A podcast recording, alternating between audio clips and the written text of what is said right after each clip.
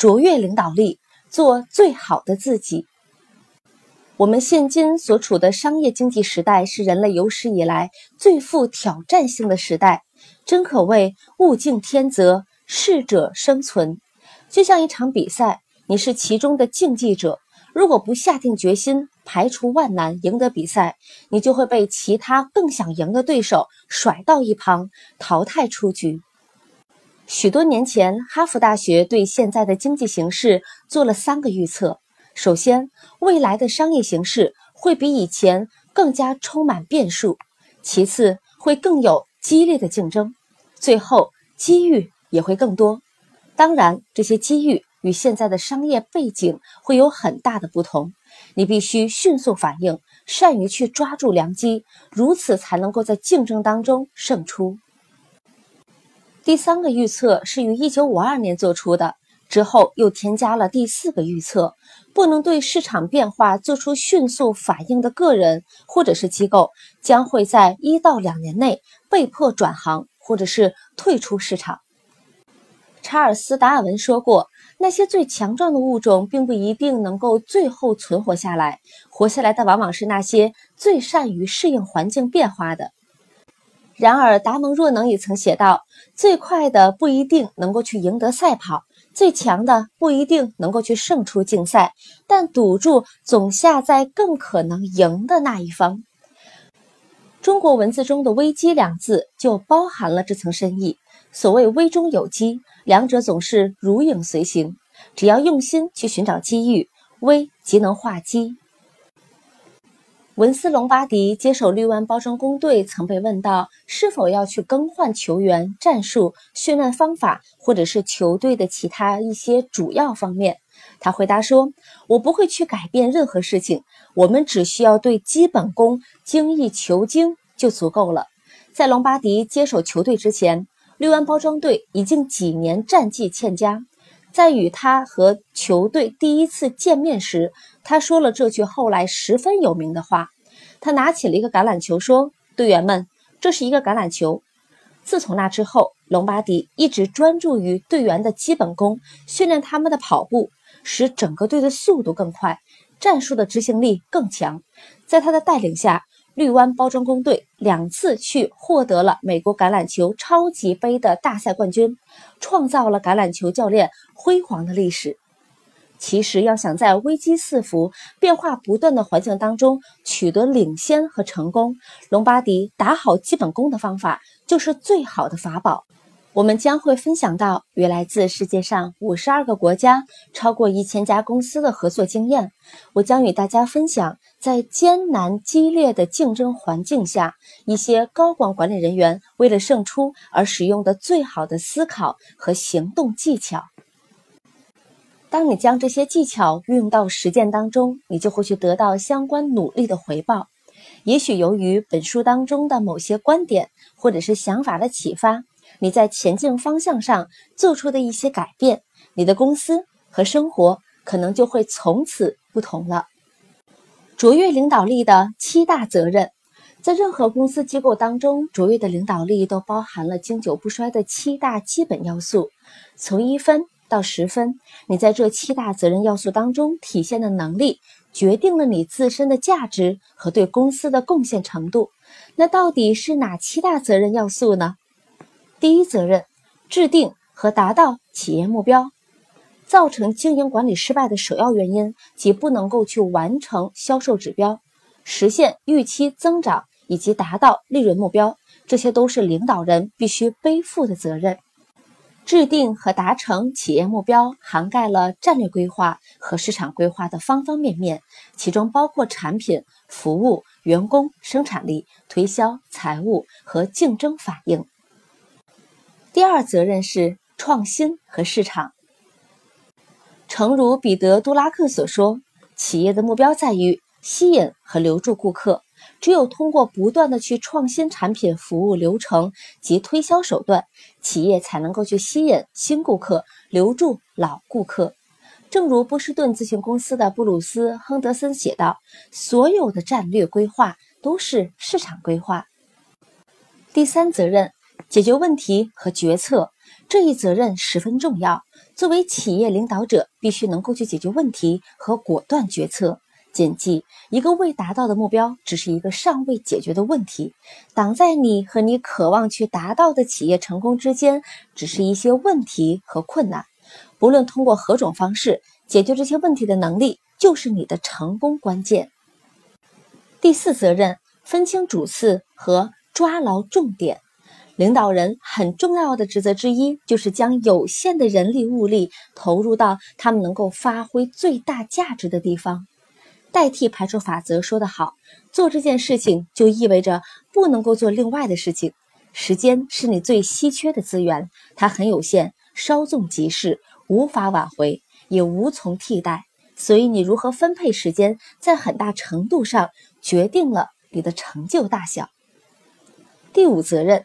给员工树立榜样。阿尔伯特·史怀哲曾写道：“你必须用实力来教导学生，否则他们无从学起。你多年来树立的榜样，包括你的品行、态度、个性、工作习惯，特别是你对待他人的方式，都是你所在的部门和机构定下的基调。正如强将手下无弱兵一样，一时鼓动起来的士气，永远比不上自上而下传播的精神。”全球一千强公司高级经理人的顶尖管理培训师马歇尔·戈德史密斯多年来一直表示，一个重要经理人行为上的一个变化，就能够引发许多人一系列正面的改变。第六责任，善于说服、启发、激励员工追随你的脚步。汤米·彼得斯曾经说：“最优秀的领导人不会培养追随者，他们培养领导者。”的确，领导人希望自己的属下有足够的主观能动性，能够自发主动的工作，但他们的工作目标必须符合你作为领导人所设计的蓝图。如果没有人追随你，你就不能够被称为领导者；如果没有人听你的话，相信你，重视你的意见，那么你就不可能成功。如果员工们只是为了去挣得一份薪水而工作，那最好的商业企划也无法得到施展。你必须具备激励员工追随你的能力，让他们去憧憬你描绘的愿景，支持你制定的目标，并坚定地去执行你分配的任务。今时今日，要让别人去追随你的脚步，需要更多的领导力。你必须赢得他们的信任、尊敬以及信心，这也是成为成功领导人的重要因素。第七，责任执行并取得成效。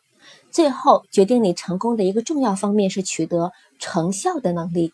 在书中，我将会告诉你许多简单实用的方法，来帮助你更快地取得更好、更多的预期成效。无论你身在什么企业或者机构。处于什么样的经济环境中，这些意见都会有很大的帮助，因为这些方法正是当今世界上各行各业高级经理人屡试不爽的。危机危中有机，士兵总是祈祷和平，但却渴望战争。这句话有何深意？士兵祈祷和平，意味着战争是残酷的。每个理智的人都希望自己生活在和平年代。长寿健康，这当然包括士兵在内。但只有在战场上的危机时刻，士兵的能力才能够去体现出来，才能够更快获得晋升。士兵之所以渴望战争，是因为在内心深处，他们希望有机会展示自己强健的体魄和卓越的能力。二战奥斯维辛集中营生还者意义疗法创始人维克多·弗兰克有一句令人传颂的话：“终极自由是在任何的环境下能够自主选择精神态度的自由。”我有一位高级经理人朋友，他的公司受到经济疲软的影响，销售额在一年内下降了百分之四十。他告诉我。他是如何每天保持积极的态度面对生活的？他说：“每天早上我起床时都做一个决定，我可以选择开心的过，也可以选择非常开心的过。所以我最终决定今天要非常开心的过。然后不论发生什么事情，我一整天都保持这个态度。”在任何环境下，你都有选择自己态度的自由。你可以选择积极、有建设性、向前看的态度；你可以选择从每一个微中看到机的所在。领导人的内心，重要的时刻也许最能凸显品格，但品格是在平凡的经历中磨练出来的。你的领导力越强，所在企业方面的水准就越高。幸运的是，领导力可以后天练就，并不是天生赐予的。正如彼得·杜拉克写过：“也许有天生的领导人，但这样的人太少，所以对领导力培训方案没有大的影响。”大多数领导人凭着自己的力量不断完善自我、学习成长，历经岁月的磨砺，终于成为能力超群、实力非凡的精英。领导人常常是从那些需要领导力技巧的特殊场合脱颖而出的。比如，一位经理可以很多年都出色的完成自己的工作，然而一场危机的爆发才能够去显示其领导能力。面对危机，领导人挺身而出，主持局面，这时他或者是他才能够去实现了跨越，完成了角色转换。诺曼·施瓦茨科金夫将军讲述了他在五角大楼初次体验到领导力的经历。他的高级长官告诉他，想要把工作做好，只需要遵守规章十三。于是他问道：“什么是规章十三？”那个司令官说：“当被任命为指挥官时，负起责任。”施瓦茨科金夫上校又问：“那负起责任之后要如何做决定呢？”司令官说：“简单，遵守规章十四。”施瓦茨科金夫再问：“什么是规章十四？”司令官告诉他：“就是做正确的事，这些对于你来说也是很好的意见。当被任命为指挥官时，负起责任。如果不知如何做决定，只要做正确的事情。领导力需要品格的支撑，领导力注重你内心是一个怎样的人，而不是你做了些什么事情。要想成为成功的经营管理者。”促使有效领导力核心力量形成的内在能力，比其他任何因素都重要。个人发展的一般原则之一就是，你常常思考的事情会在你的行为和性格上体现并放大。如果长期用有效领导力的主要品质来指导自己的思想和行为，你就会变得越来越高效。通过持续不断的思考，你可以将这些品质渗入到自己的个性和行为中。你还可以在日常生活和公司事务上不断练习并强化这些品质。如果你的内心越接近领导者，你的外部行为也会越来越彰显高效的领导力。只要以顶尖领导人的思维来思考，你就离成为真正领导人又近了一步。领导力的七大品质，在过去的几年中，为提炼成功领导人应具备的品质，人们已经进行了三千多项研究。俗话说，商场如战场，许多研究都特别考察了那些在战场上屡建奇功的军事领导人身上所具备的特点。研究得出，超过五十项品质对领导力有非常重要的作用。但其中有七项比其他任何品质都要突出。好消息是，这些品质都是可以后天习得，不过他们需要坚持不懈地重复练习。领导力的七大品质的第一个品质是远见，领导力中最重要的品质。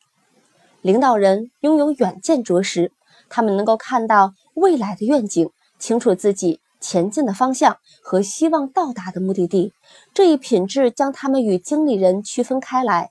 拥有清晰的远见是荣升领导人所必不可少的。远见这一品质使事务处理型的经理转变成为变革型领导者。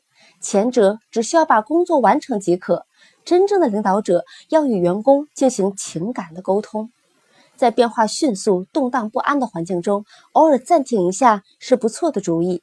停止计时，退一步思考，想想自己的内心到底是怎样的，你的立场是什么，目标在哪？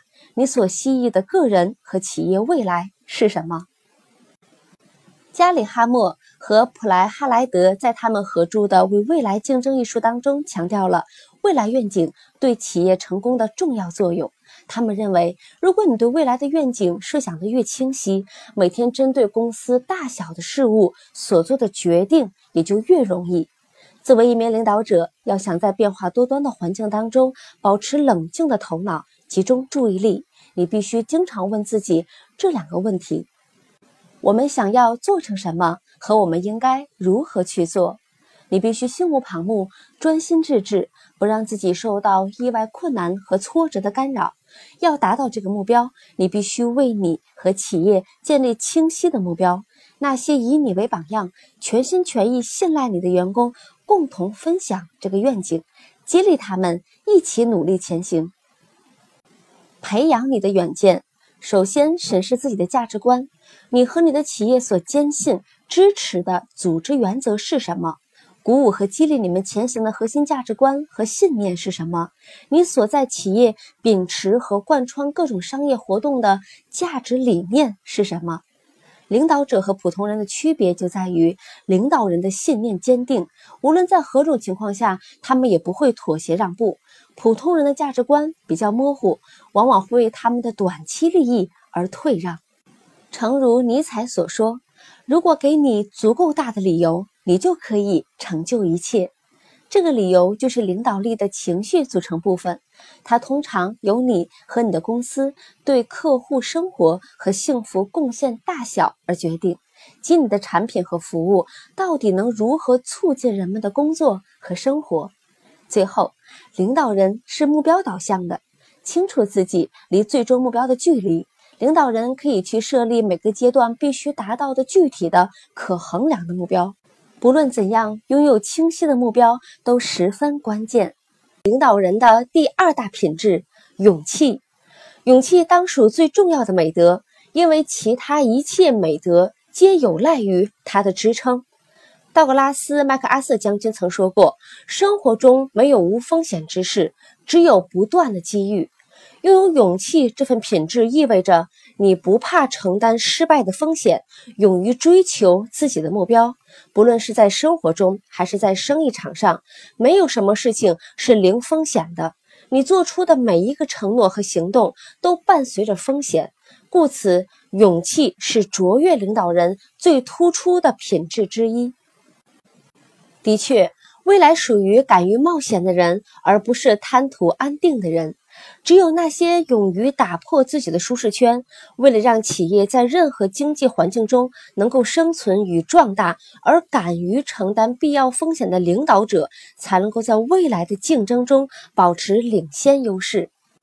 敢作敢为的意思是在无保障的前提下，愿意采取主动。塞缪尔·约翰逊说过：“如果要等到所有可能的意义都被排除后才行动。”那么什么也干不成。当然，收集越多的信息，多多听取各方的意见，可以帮助你做到更好的决定。但是风险因素是永远存在的，不可能消除。无畏精神是胜利的关键。排特雷大帝以其敢于在胜算不大的情况下进攻敌人而闻名。他常说：“无畏，无畏，始终无畏。”罗伯特·格林在其所著的书《权力的四十八条法则》当中写道：“要保持无畏的精神，也许无所畏惧的思想会偶尔令你陷入麻烦，但大多数的时候，它能够帮助你走出困境。敢作敢为与无畏精神都意味着你常常思考自己可以采取什么行动。它可被称为不断进攻的思维习惯。这表示不论在什么情况下，你都敢于前进。”朝着目标不断主动的进攻，你就会成为节节胜利的那一方。当你越来越注重行动的力量，你的信心就会与日俱增，进而，在关键时刻就能够做出正确的决定，从而走向胜利。勇气的一个核心组成部分叫做英勇的忍耐，这指的是在事情毫无进展，或者是进展不顺的情况下，仍然不放弃、坚持到底的勇气。每一次主动进攻之后，总有一段时期会显得风平浪静，胜利或者是失败似乎都遥不可期。此时，许多人会失去耐心。有的会退而转手，有的甚至还半途而废。然而，卓越的领导人一旦采取行动，就会坚持到底，就算遇到再大的困难，也会保持最初的精神和动力，勇往直前。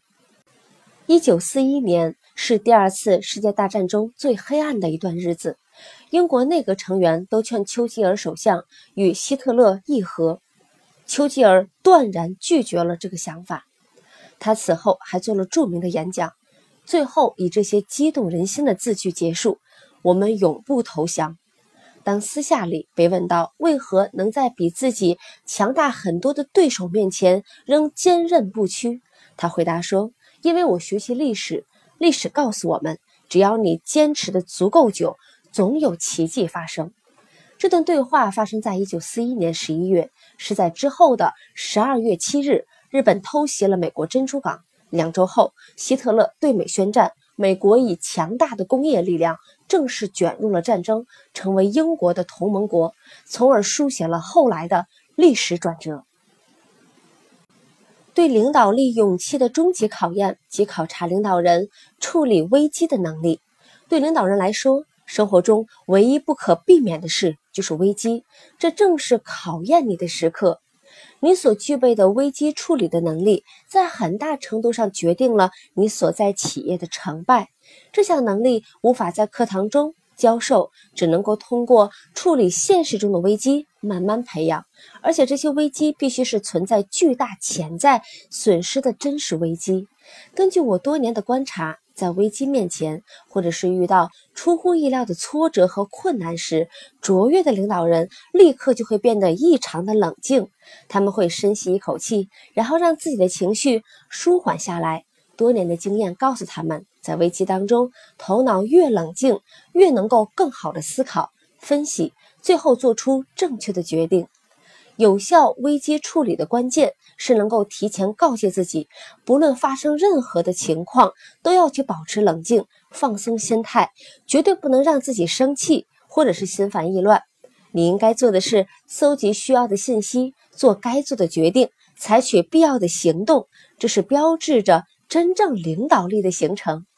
领导力的第三个品质：诚信。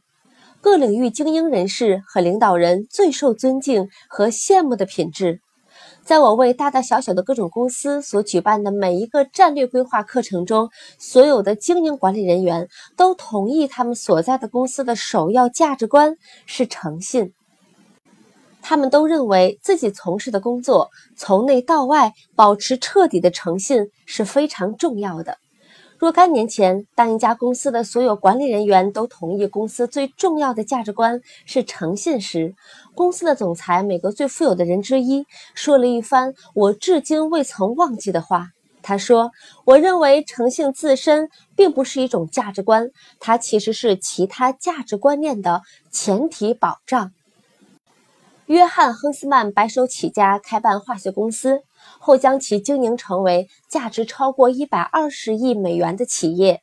他在其畅销书《胜者永不欺骗》中写道：“生活中和生意场上都没有道德捷径，人大致可以被分为三类：不成功的、暂时成功的和持续成功的。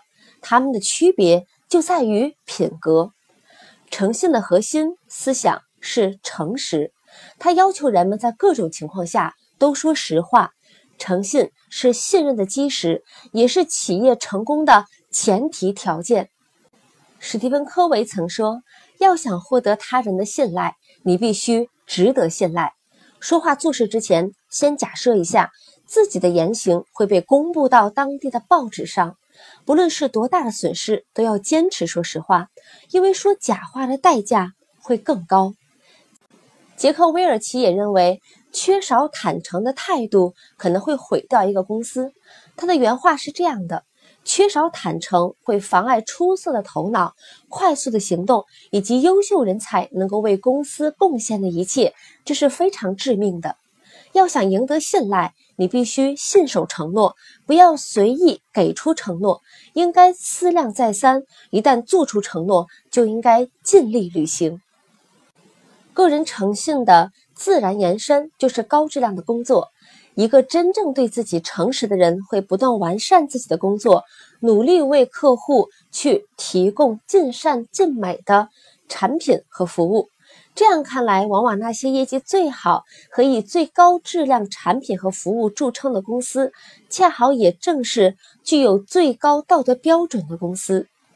唯识原则，杰克韦尔奇还是通用电气总裁时，曾接受《财富》杂志的采访。当被问到他认为什么是最重要的领导力要素时，他回答：“唯识原则。”威尔奇将这一要素定义为观察真实的世界，而不是想象中的世界。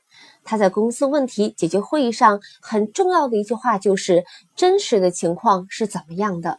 唯识原则其实就是诚信价值观的实际应用，它需要坦率和诚实。它要求你以一种坦诚的态度，基于事实而非希望、期望或者是假设来处理现实问题。另外一方面是承担责任，诚信的领导人会勇于承担责任，他们知道自己的工作任重而道远。领导人会时常去提醒自己：“我必须负责。”领导人会说：“如果这件事情要成功，只能看我的了。”在事情进展不顺时，领导人不会找各种借口，相反，他们会去寻求机会来去进行改进。他们不会沉迷于猜想什么可能会发生，反之，他们专注于如何才能够去解决现实的问题。领导人不会去埋怨别人犯的错误，他们拒绝推卸责任。领导力的第四项品质：谦逊。领导人具有足够的安全感与自信，去挖掘他人的价值。最优秀的领导人不但坚强果断，而且还十分谦逊。谦逊并不代表软弱和不自信，恰恰相反，谦逊彰显的是你有十足的自信和自省，能够充分的挖掘他人的优点和价值，而不觉得受到了威胁。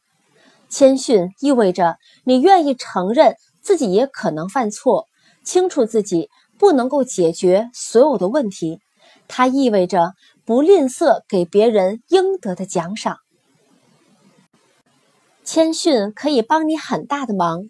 霍尼韦尔公司前 CEO、执行力一书的作者拉里·伯西蒂这样去解释谦逊为什么可以帮你成为更有效的领导者。将自负控制的越好，就越能够真实的看清自己和自己所面临的问题。你能学会倾听，承认自己没有所有的答案，从而告诉别人你无时无刻都准备向他们学习。它可以避免你因为自负而不去搜集必要的信息，还能够防止你独占成果，招致他人不满。另外，谦逊可以允许你承认。自己的错误。伯西蒂从他母亲那里了解到谦逊与懦弱的不同。他曾告诉他，谦逊并不意味着看清自己，而是要懂得看清楚自己。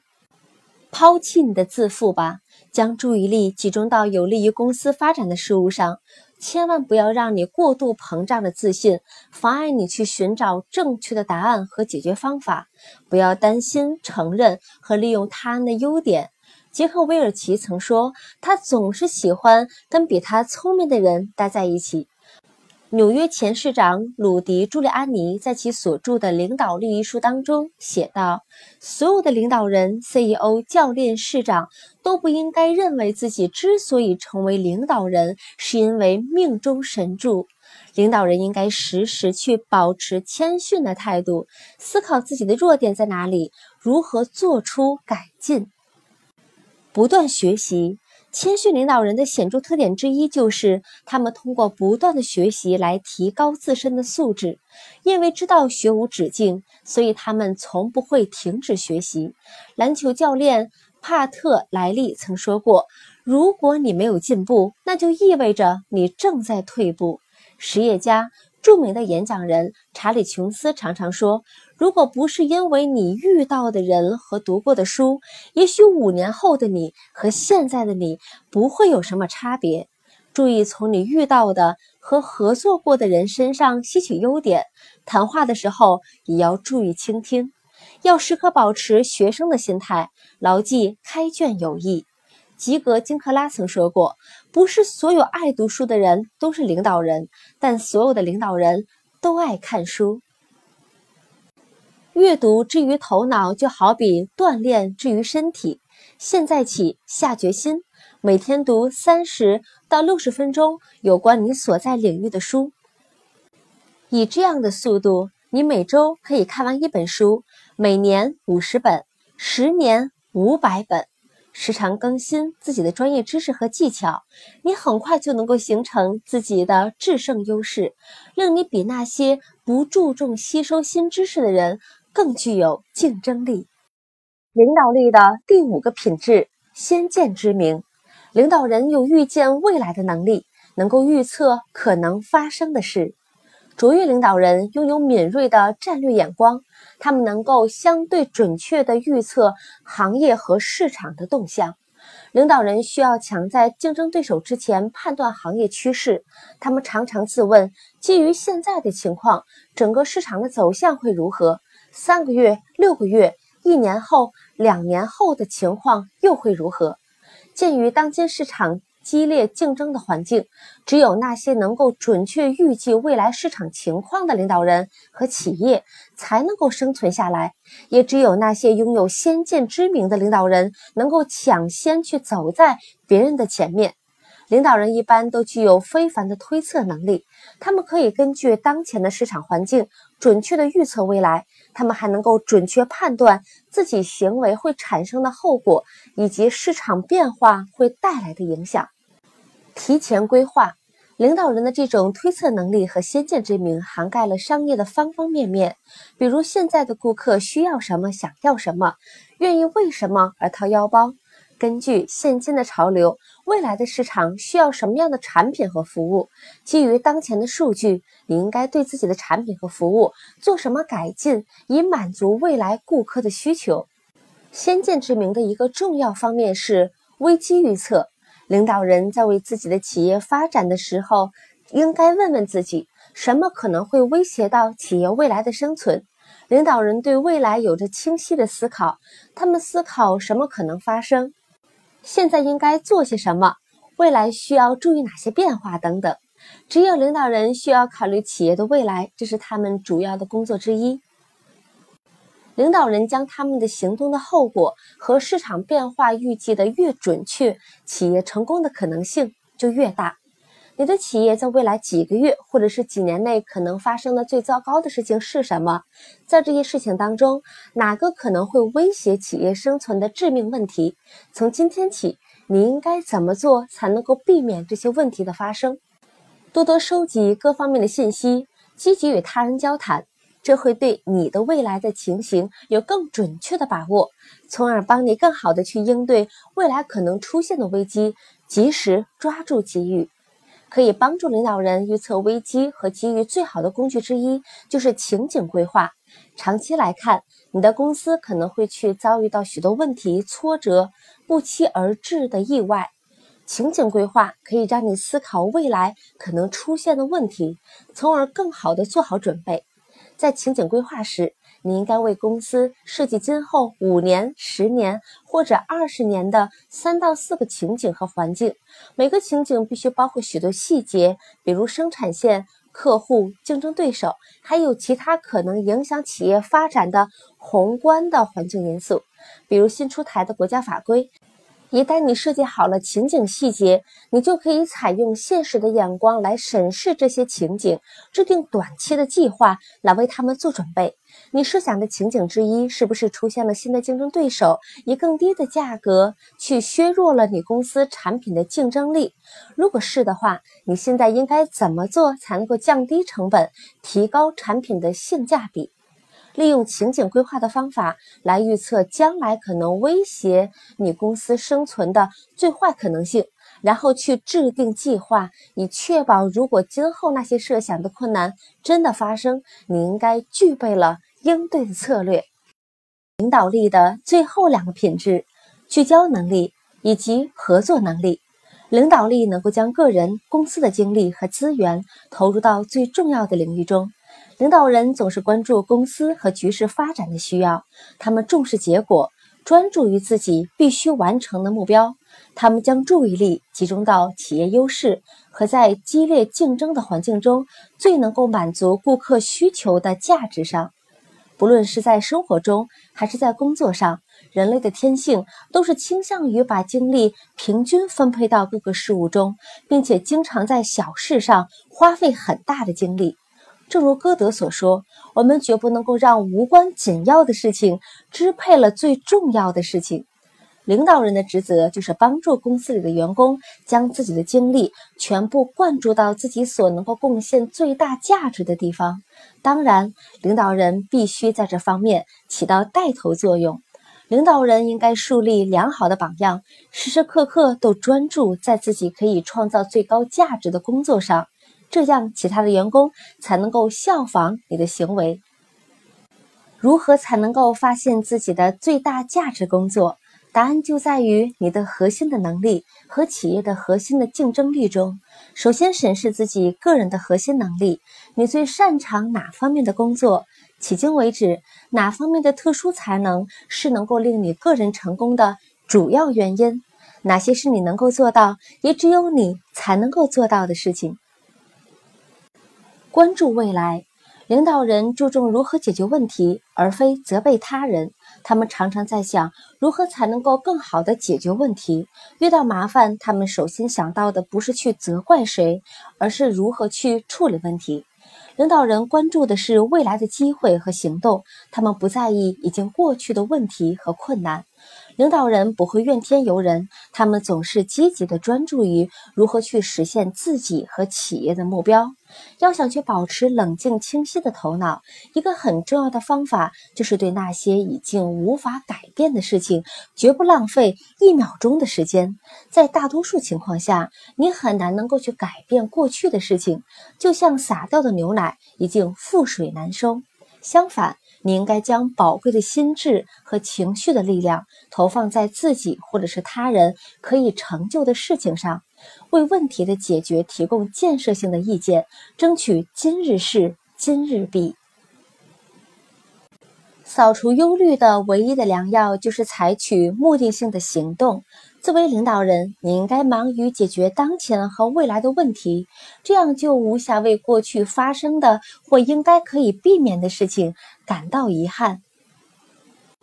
领导力的最后一个品质是合作，与他人有效合作的能力是高效领导力的重要因素。鼓励他人努力工作。促进团队齐心协力的能力，对你的成功非常关键。二零八零规则在这里很适用，他的意思是，员工中百分之二十的人可以贡献百分之八十的成果。为了整个公司的正常运转，你必须正确的去挑选出这百分之二十的人，并与他们进行高效的合作。与这些主要成员每天融洽相处，可以换来整个团队的精诚合作。在任务面前，你总是面临两个选择：你可以事事都亲力亲为，也可以分派给他人去做。你要怎么选呢？你会成为你最想成为的那种人。迄今发现的最伟大的秘密就是，你会成为你最想成为的那种人。领导人常常想的就是领导力的各种品质和如何在实际生活工作当中运用它们。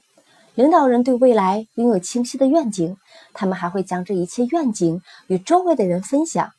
领导人勇于去承担风险，即使没有成功的保障，他们依然去直面危险，不断前行。领导人拥有诚信的品质，他们真诚坦率地去对待每一个人，从不说假话。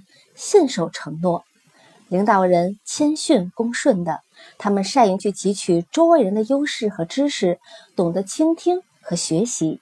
领导人有先见之明，他们总是着眼于未来，预测可能会发生的事情。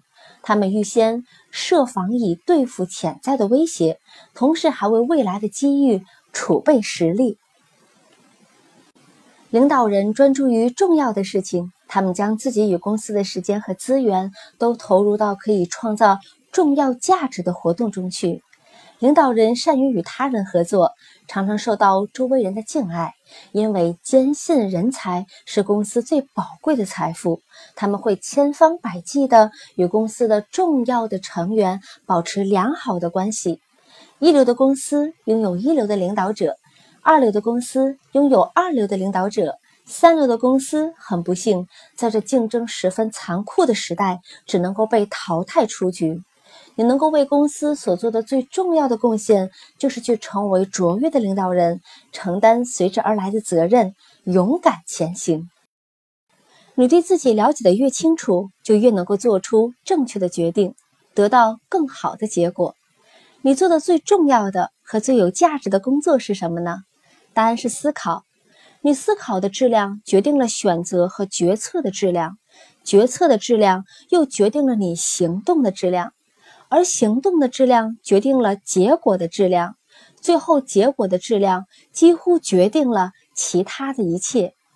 思考和行动中的最重要的字眼之一就是后果。重要的行动可能会具有严重的潜在后果。如果一个行动的后果无足轻重，那么这个行动本身也就不重要，因为行动是基于思考的。故此，你的思考方式可能会产生重大的后果。也许最能刺激好想法的，莫过于一些有针对性的问题。他们可以迫使你去分析和决定自己到底想要什么，怎样做才能够去达到这个目标。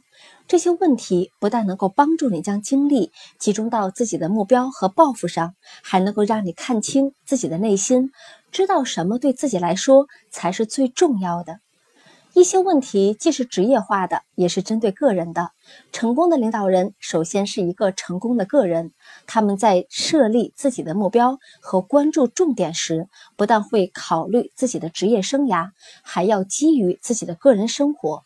不论是职业上还是生活当中，他们都知道自己想要什么，明白自己是谁，什么人和什么事情对他们来说很重要。他们清楚前进的方向和原因，知道自己哪些优点和弱点会帮助或者是阻碍自己前行。最优秀的领导人十分了解自己，他们具有完整、平和、健康的人格。无论在工作中还是个人生活中，他们都秉持着同样的做人信条。特别注意以下这些问题：如果你提供了错误的答案。比如选择了错误的关注重心，或者是不清楚自己的优势或者是弱势，又或者没有选对应该培养的才能，这些错误都可能去导致你做出错误的决定和选择，妨碍你最大化的实现自我价值。我们一起来看一看这些问题。你在工作中所做的最重要的三件事是什么？你是如何衡量工作的结果？业绩和成就的，你有哪些特殊的才能？你最擅长做哪些事情？你工作当中最重要的三个目标是什么？为了达到这些目标，你可以立即采取哪些具体的行动？你的家庭和私人生活当中最重要的三个目标是什么？为了达到这些目标，你可以立即采取哪些具体的行动？你最重要的三个财务目标是什么？为了达到这些目标，你可以立即采取哪些具体的行动？你最重要的三个健康目标是什么？你最重要的三个事业目标是什么？为了达到最重要的目标，你可以培养哪三种技巧？你现在生活当中面对的三大最宝贵的机会是什么？为了利用这些机会，你可以立即采取哪些具体的行动？你现在生活当中面对的三大担忧或者是担心是什么？为了消除这些忧虑或担心，你可以立即采取哪些具体的行动？你对自己的哪三大个人的品质最自豪？你希望克服自己的哪三大弱点？你希望在自己死后，别人用哪三个词来形容你？指导你处理与家人和他人关系的三大最重要的价值观是什么？工作之外，你最爱的活动是什么？如果必须休息一天，你会去做什么？如果必须休一个月的假，而你又有足够的预算，你会去做什么？如果你今天得知自己只能够活六个月，你会去干什么？如果你银行账户当中有两千万美元，但只能够再活十年，你会去干什么？如果你能够心想事成，你会给自己设立一个什么目标？在生活或者是工作当中，哪些事情能够让你获得最大的快乐和满足？你最讨厌的是哪三项活动或工作？你可以更好的做决定，制定更清晰的重点任务，更巧妙的分配人力和物力，能够更有效率的。去将自己的时间和资源投入到更多更重要的事情上，你还会少犯错误，更有效地完成更多的事情。对你自己和所处情况的认识越清晰，你就越能够高效的思考和行动，从而取得更好、更多的成绩。